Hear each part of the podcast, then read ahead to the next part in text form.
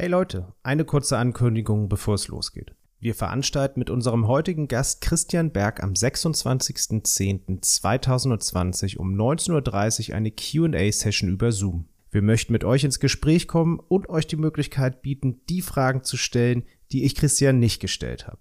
Wenn sich also Fragen ergeben entlang der Folge, am besten merken oder gleich aufschreiben und dem Anmeldelink in den Show Notes folgen. Die Plätze sind dieses Mal auf 40 begrenzt, daher am besten schnell sein. Das war's soweit, viel Spaß bei der Folge.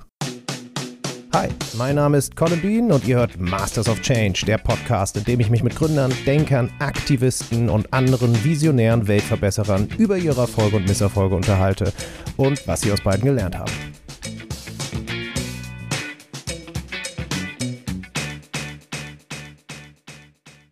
Herzlich willkommen zurück zu meiner Unterhaltung mit Professor Dr. Dr. Christian Berg.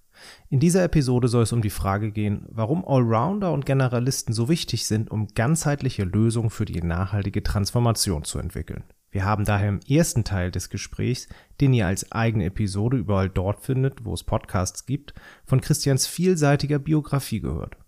Auch über einige Barrieren der Nachhaltigkeit haben wir erfahren, auf die Christian im Laufe seines Lebens gestoßen ist.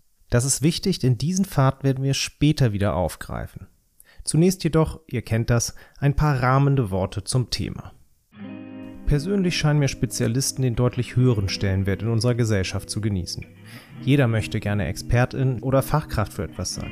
Der Arbeitsmarkt ist gekennzeichnet von einem ständigen Fachkräftemangel und das Bildungssystem bietet immer weitere, hochspezialisierte Ausbildungsprogramme an.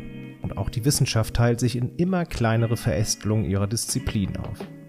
Es lässt sich also ein Trend zur Spezialisierung und zum Expertentum erkennen. Und um es nochmal klar zu machen, ich sage nicht, dass wir keine Spezialisten brauchen. Sie sind fundamental wichtig in unzähligen Bereichen. Für die Tiefenbohrung, zum Beispiel in der Astrophysik oder der Molekularbiologie. Doch eben nicht um systemhafte, multikausale und vielschichtige Probleme aus mehreren Blickwinkeln zu betrachten, verschiedene Sprachen zu sprechen und die unterschiedlichen Wissensbestände wieder zu integrieren. Was wichtig ist, um neben Problemanalysen auch Zukünfte denken zu können und Lösungen zu erarbeiten. Ökosysteme zum Beispiel versteht man eben nicht, indem man sich die letzte Verästelung eines Moleküls anschaut, sondern das systemhafte Zusammenspiel aus einem gewissen Abstand betrachtet. Zudem gibt es einen gefährlichen Nebeneffekt bei Spezialisierung, denn die eigene Expertise kann blind machen für kreative Lösungen.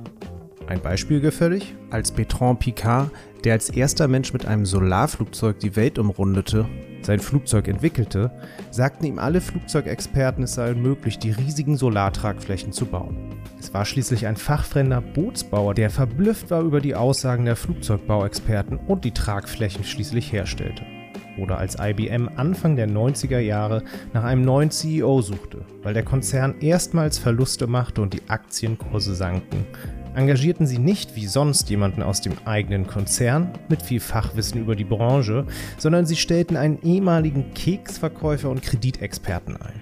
Dieser erkannte schnell, dass die Betreuung von Hardware viel profitabler war als ihre Produktion und leitete so einen erfolgreichen und fundamentalen Kurswechsel ein. Doch trotz vielzähliger Beispiele und guter Gründe, warum wir Generalisten brauchen, haben sie es im Leben oft nicht leicht. Auch Christian sagt, dass die diversen Rollen, die er gespielt hat, beruflich nicht unbedingt ein Vorteil waren. Wobei ihm selbst seine Vielseitigkeit lange gar nicht so bewusst war. Ja, also zunächst mal möchte ich sagen, wenn, wenn du das so darstellst, ich höre das, was du sagst und ich kann dem auch, kann dem auch nicht groß widersprechen, dass es eine ganze Reihe verschiedener Aufgaben sind. Aber ich glaube, die Fremdwahrnehmung ist da doch zum Teil deutlich anders als die Eigenwahrnehmung. Ich erlebe mich häufig überhaupt nicht so.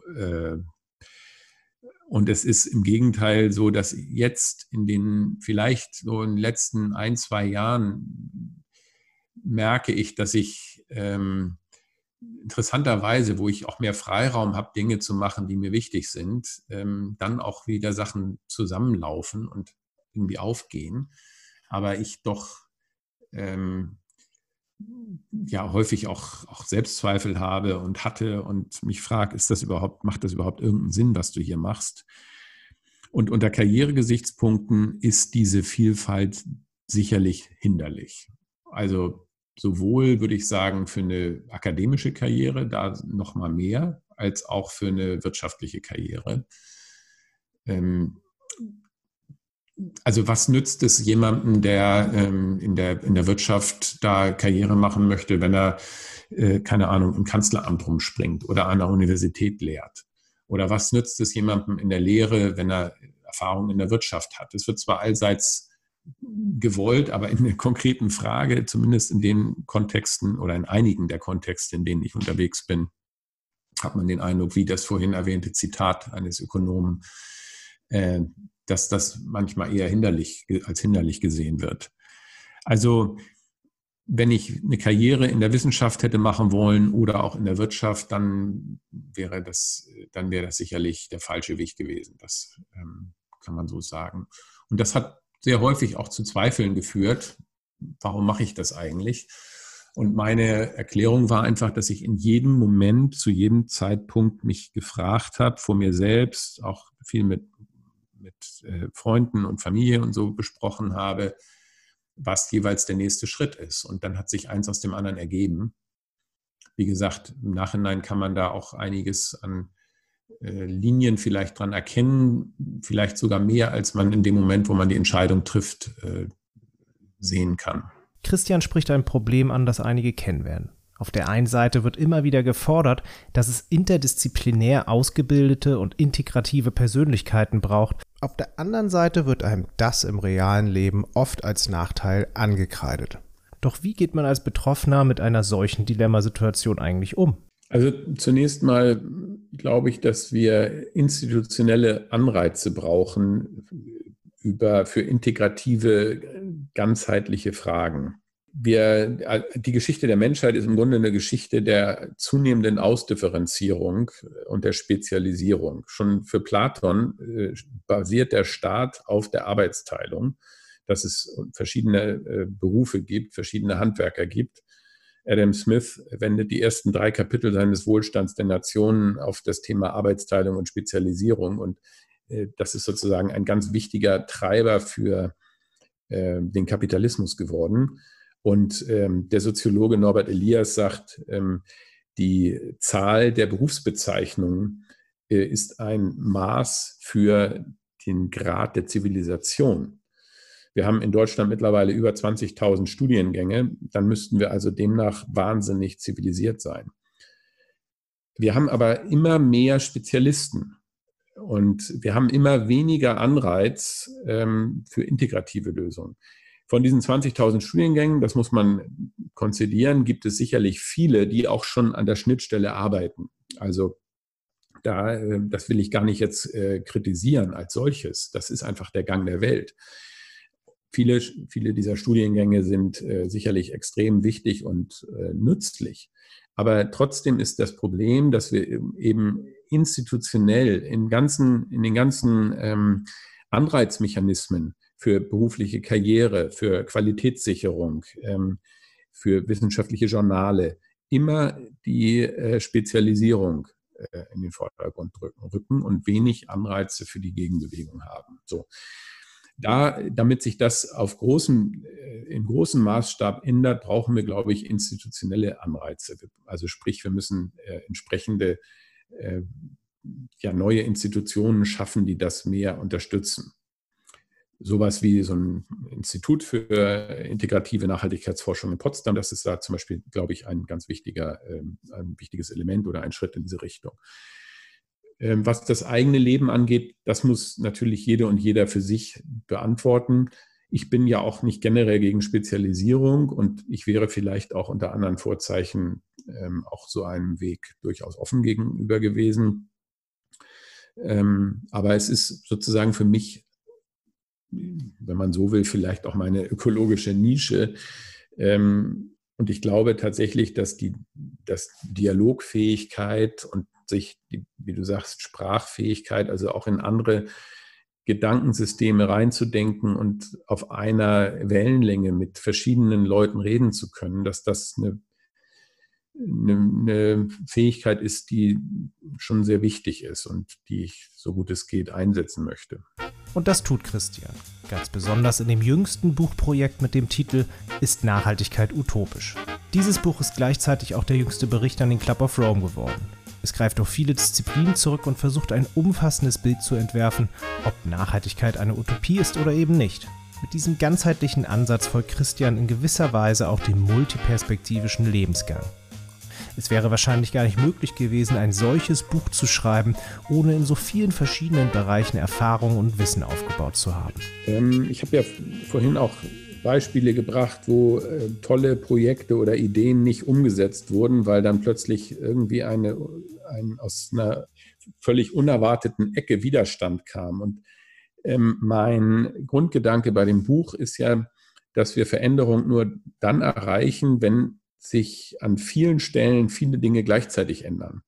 Das ist auch, glaube ich, ein interessanter Befund. Ich bin ja kein Historiker, aber was man so von den Geschichtswissenschaften äh, weiß und hört, dass Veränderungen eigentlich nie monokausal erklärbar sind. Also es gibt nie die eine Ursache.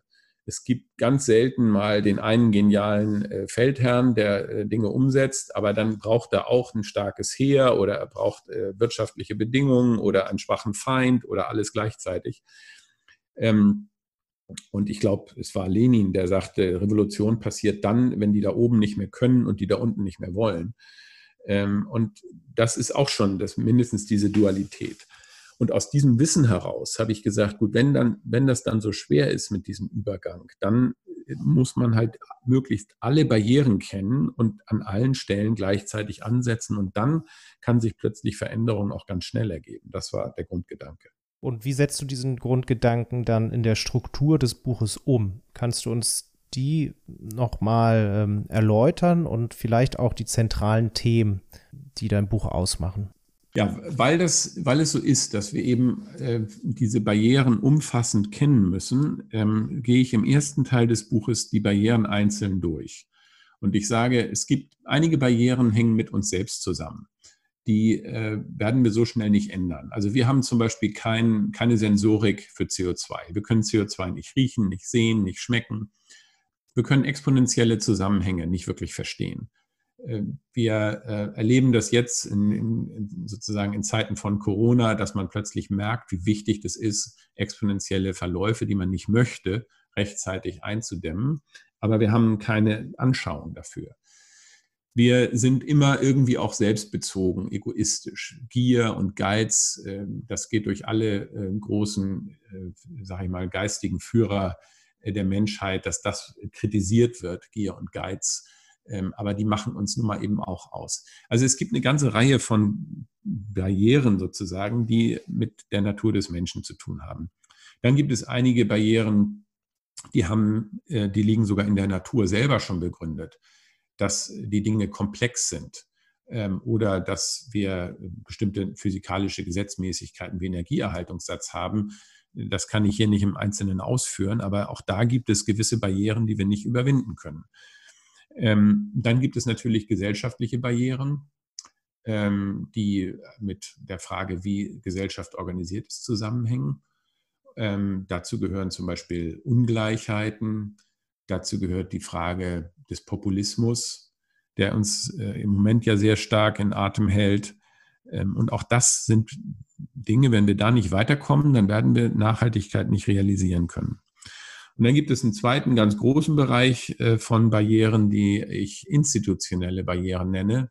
Also wie haben wir unsere großen Institutionen, den Markt, äh, also die Marktwirtschaft, das Recht, äh, den Staat, die Politik, wie haben wir das organisiert? Und da gibt es eine Reihe von Gründen in jedem Bereich, warum wir nicht nachhaltiger sind. Beim, bei der Marktwirtschaft ist es so, wir externalisieren dauernd Kosten, wir lagern sie auf die Umwelt aus oder in die Zukunft. Äh, Im Recht ist es so, dass derjenige, der die Umwelt verschmutzt, in der Regel rechtlich besser gestellt ist als der, der einen, Umwelt, äh, einen Umweltschaden erleidet. Ähm, in der Politik ist es so, dass wir für die globalen Probleme, und wir reden hier hauptsächlich über globale Probleme, in der Regel keine globalen Lösungen haben, sondern wir haben immer nur nationale im besten Fall ähm, so, sozusagen multilaterale Lösungen, aber nicht wirklich globale. Also es gibt an ganz vielen Stellen solche Barrieren. Und im ersten Teil des Buches schilder ich diese Barrieren und für jede Barriere gebe ich Lösungsvorschläge an, Die habe ich mir natürlich nicht ausgedacht. Die allermeisten davon sind bekannt. Ähm, und ich schlage, sage, das müsste man ändern, wenn man an dem System was ändern möchte. Diese, das macht den ersten Teil des Buches aus. Das ist sozusagen die systemische Brille und hier wird Komplexität erhöht. Denn ich sage, wir müssen uns davor hüten, vorschnelle, einfache Antworten zu finden und zu sagen, so, äh, so ist es. Ähm, Im zweiten Teil des Buches wird, spreche ich die Akteure an. Und zwar letztlich jeden von uns, aber auch Unternehmen, auch Staaten, auch NGOs, weil ich sage, wir müssen die Akteure in ihrem Handeln unterstützen und hier müssen wir Komplexität reduzieren. Ich kann nicht diese hohe Komplexität, die ich bei der Problemanalyse habe, äh, bei der Systemanalyse, die kann ich nicht für das Handeln gebrauchen. Wie bekämpfe ich denn den Hunger in der Welt? Wenn ich jetzt davor vorm Einkaufsregal stehe und sage, wie bekämpfe ich den Hunger, indem ich dies kaufe oder das kaufe oder gar nichts kaufe, das ist nicht so einfach. Und deswegen sage ich, Komplexität reduzieren tue ich, indem ich ganz konkrete Handlungsprinzipien entwickle, die in konkreten Entscheidungssituationen sagen, wenn äh, du diese oder jene Möglichkeit hast, dann kannst du, äh, sagt dieses Prinzip dir, welches die bessere der beiden Optionen ist. Also im ersten Teil systemischen Blick auf die Barrieren, im zweiten Teil der konkrete Blick auf die Handlungsprinzipien. Und um das vielleicht nochmal an einem Beispiel zu illustrieren, wir äh, wissen, das hatte ich auch eben gesagt, dass ähm, die Externalitäten, die externen Kosten ein Problem darstellen. Also wir fahren äh, mit dem Verbrennungsmotor durch die Gegend, produzieren CO2. Dieses CO2 hat keinen Preis, schadet der Umwelt, heizt das Klima an. Die Lösung wäre, diesen Preis zu internalisieren, in den Marktprozess äh, einzuschließen. Das heißt, CO2 bekommt einen Preis. Also die, die Lösungsoption ähm, äh, wäre eine Internalisierung der Kosten und die konkrete Maßnahme wäre zum Beispiel entweder ein CO2-Preis oder eine, ähm, ein, ein Emissionshandelssystem. Das sollen dann die Ökonomen sagen, welches von den beiden besser ist. Dazu äußere ich mich nicht. Das kann auch Kontext, äh, kontextabhängig sein. Das kann in Thailand anders sein als äh, in der Türkei. Ähm, und im zweiten Schritt, im zweiten Teil des Buches komme ich von den Handlungsprinzipien. Und da wäre das korrespondierende Handlungsprinzip das Verursacherprinzip, das nämlich sagt, jemand, der einen Schaden verursacht, soll auch an der Kompensation mitwirken. Also dass ich sozusagen von zwei Seiten, einmal von der systemischen Perspektive und einmal von der Akteursperspektive, mich letztlich doch auf dasselbe, ähm, auf dasselbe zu, äh, im Ergebnis komme. Durch Christians Buch wird erneut deutlich, warum es so nötig ist, Nachhaltigkeitsherausforderungen aus unterschiedlichen Perspektiven zu betrachten. Und es wird auch deutlich, dass wir diese verschiedenen Perspektiven anschließend wieder in eine ganzheitliche Lösung gießen müssen. Das allerdings ist eine Kunst, die wir viel zu wenig lernen, lehren und wertschätzen. Denn ganzheitliche Lösung erreiche ich eben nicht durch eine simple Addition der unterschiedlichen Perspektiven, sondern durch eine integrative Betrachtung von Problemen, von Theorien, von erfahrungsbasiertem Wissen. Nur so erreiche ich etwas Ganzheitliches. Und das Ganze ist ja bekanntlich mehr als die Summe aller Teile. Zugegeben, dieser Spruch ist etwas abstrakt, daher lasst mich nochmal versuchen, es anders zu erklären. Denkt zum Beispiel an ein leckeres Gericht. Dieses Gericht besteht aus vielen unterschiedlichen Zutaten. Wenn ich es schmecke, dann erfahre ich mehr als die einzelnen Zutaten des Gerichts hintereinander weg. Nein, sie ergeben ja zusammen etwas völlig Neues, was eben mehr ist als die Summe der einzelnen Zutaten. Jedoch braucht es ein gewisses Gefühl und eine Kenntnis davon, welche Zutaten überhaupt zueinander passen. Denn wer Lachs mit Nutella serviert, der erntet keine Komplimente. Es braucht also einen Koch. Und so gesehen sind Generalisten vielleicht einfach gute Köche. Und jedem ist klar, dass ein guter Koch selten vom Himmel fällt, sondern er wird ausgebildet. Dafür braucht es das Experimentieren, das Erfahren und das Erleben. Dann wird's lecker. So ähnlich verhält es sich auch mit dem Wissen. Denn nur durch das Orchester der verschiedenen Disziplinen können wir der Wirklichkeit näher kommen. Aber es dauert eben, bis man weiß, was die richtigen Zutaten sind. Christian selbst erinnert sich an ein prägnantes Beispiel, um diesen Gedanken des Ganzen etwas plastischer werden zu lassen. Ähm, ich hatte mal in meiner aktiven Zeit an der TU Clausthal äh, Professor Hans-Peter Dörr eingeladen. äh, den Münchner Physiker und, und äh, Querdenker. Und er hat einen sehr interessanten Vortrag gehalten, der übrigens auch im Netz noch verfügbar ist. Wir erleben mehr, als wir begreifen. Und in dem Vortrag hat er am Schluss ein Wollknäuel äh, aus der Tasche gezogen und gesagt, hat einen Faden genommen und ihn abgezogen und hat gesagt, was die Wissenschaft macht, äh, sie nimmt, also das Wollknäuel ist quasi die Welt und sie nimmt einen Faden und analysiert diesen Faden. Und das Entscheidende bei dem Wollknäuel, man kann sich ja fragen, warum hält das Wollknäuel eigentlich zusammen? Es hält deswegen zusammen, weil es irgendwie Milliarden oder Millionen zumindest ganz kleiner Verbindungen gibt, der Fäden untereinander. Und was wir in der Wissenschaft machen, wir reißen die Fäden alle auseinander und gucken uns dann das Ergebnis an und sagen, okay, das ist jetzt die Wirklichkeit. Aber dabei haben wir einen ganz wesentlichen Teil der Wirklichkeit schon zerstört. Und das äh, ist, glaube ich, ein, eine schöne, ja, ein schönes Bild dafür, dass wir, dass das Ganze eben mehr ist als die Summe. Ich kann, wenn so ein Wollknäuel, wenn ich in seine Teile zerlege, dann könnte ich ja auch sagen, habe ich ja die Summe hinterher wieder, wenn ich den Faden abgerollt habe. Aber dann ist eben das Wollknäuel zerstört. Eine Frage, die ich allen ähm, Gästen bisher gestellt habe, ist, was aus ihrem bisherigen Tun so die Learnings waren, wenn es um die Frage geht, wie sich Gesellschaft verändert. Hast du da vielleicht noch zwei, drei Punkte? Du hattest vorhin schon die Konzernperspektive angesprochen. Gibt es darauf aufbauend noch Ergänzungen, die du aus anderen Lebensbereichen ähm, ableitest?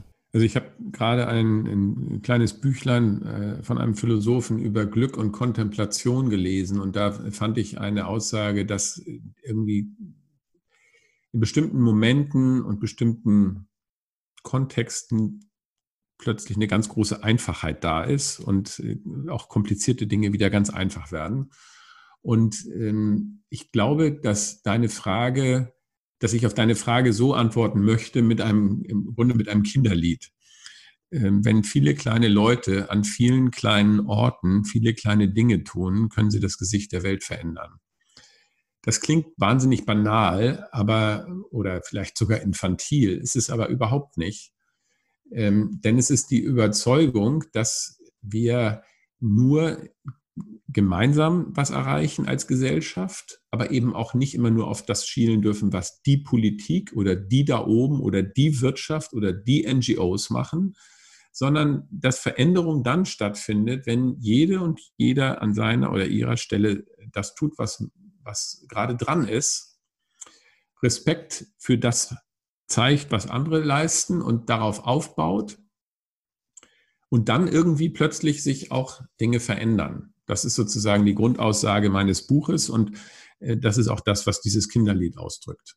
Was würdest du dem 20 Jahre jüngeren Christian raten, für seinen Lebensweg, als er am Anfang seiner beruflichen Laufbahn steht, die ja im Zentrum sich daran orientiert, Nachhaltigkeit voranzutreiben. Ich glaube, was ich äh, raten würde, wäre noch mehr das zu tun, was, was man wirklich für richtig hält, noch weniger zu, sich leiten zu lassen von dem, was man vielleicht als Ideal von anderen übernimmt, unreflektiert oder was man meint, was man tun müsste, sozusagen ganz salopp gesagt, sein eigenes Ding machen, aber eben nicht nur aus einer Laune heraus, sondern aus, aus dem, was einem wirklich wichtig ist und dem mehr Raum zu geben. Das, glaube ich, wäre mein Rat. Glaubst du, dass wir es schaffen, den Turnaround zu, zu realisieren, dass wir es also schaffen, den bald 10 Milliarden Menschen auf der Welt ein Leben in Wohlstand und Würde zu ermöglichen und das innerhalb der planetarischen Grenzen? Also ich, ich, ähm, ich glaube, die Antwort muss lauten Ja, äh, weil das andere wäre viel zu frustrierend und das ist ein bisschen Zweckoptimismus, aber es ist auch ähm, ein, ein, gewisses, ein gewisser, gewisser trotziger äh, Optimismus und sagen, es muss gelingen. Und ich bin auch gar nicht so pessimistisch, weil Menschen immer unglaublich anpassungsfähig sind.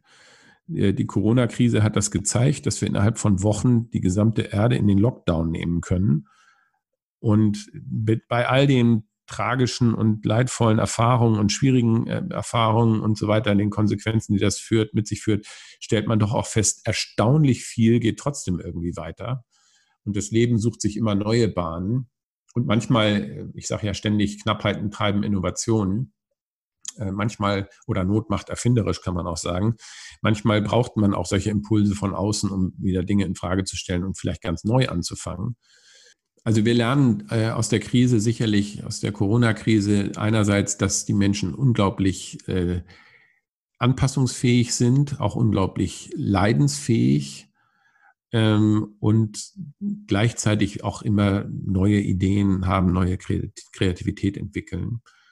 Und ähm, beides zusammen, diese Leidensfähigkeit und der Innovations- und Kreativitäts- äh, das Potenzial, was da drin steckt, das macht mich eigentlich zuversichtlich, dass wir auch äh, ja, neue Wege gehen und vielleicht die Kurve doch noch kriegen. Das war meine Unterhaltung mit Christian Berg. Wir haben uns über Generalisten und Ganzheitlichkeit unterhalten. Es war ein Versuch zu verdeutlichen, warum wir eigentlich mehr Generalisten brauchen, um eine nachhaltige Entwicklung zu realisieren. Ich persönlich nehme aus dem Gespräch Folgendes mit. Erstens. Generalisten und Allround-Talente genießen zwar weniger Ansehen als Spezialisten, doch sie sind mindestens genauso wichtig. Aufgrund eines starken Trends zur Spezialisierung aktuell vielleicht sogar ein wenig wichtiger. Denn sie sind es, die die Persönlichkeiten entwickeln und die Fähigkeiten mitbringen, um die verschiedenen Perspektiven und tiefgreifenden Kompetenzen aus einem Feld wieder zurückzubringen und zu integrieren. Das bringt mich zu Punkt 2. Das Ganze ist mehr als die Summe aller Teile. Um die großen Nachhaltigkeitsherausforderungen zu lösen, müssen wir das Integrieren ernster nehmen. Nur so entstehen ganzheitliche Lösungen, die vor allem systemische Zusammenhänge berücksichtigen und nicht einfach die Tiefenbohrung der Expertinnen nebeneinander stellen. Drittens. Planung ersetzt Zufall durch Irrtum. Das Leben hat mit vielen Zufällen zu tun und mit ungeahnten Optionen. Ich empfehle daher das Prinzip der rollierenden Planung, das zwar einen Plan vorsieht, diesen aber stets flexibel an Neuerungen und den Kontext anpasst. Wer sich dabei auf sein eigenes Ding konzentriert, das heißt nicht auf sich selbst, sondern auf die Sache und neugierig bleibt, der kommt dem Glück ein kleines Schrittchen näher. Viertens. Nachhaltigkeit ist komplex und ihre Barrieren sind vielfältig. Christian hat über einige berichtet, eine systematische Übersicht dazu gibt es in seinem Buch. Dort findet ihr auch die Handlungsprinzipien, mit denen wir diesen Barrieren begegnen können. Das ist zum Beispiel das Verursacherprinzip und in diesem Sinne die Internalisierung von externen Kosten oder das Prinzip Diversität und Vielfalt zu erhöhen. Von der Biodiversität bis zu Vorständen in Unternehmen. Oder aber, wie Nico Pech es auch sagte, Einfachheit und Genügsamkeit zu feiern. Denn ein Mehr an Konsum führt eben nicht zu einem Mehr an Glück.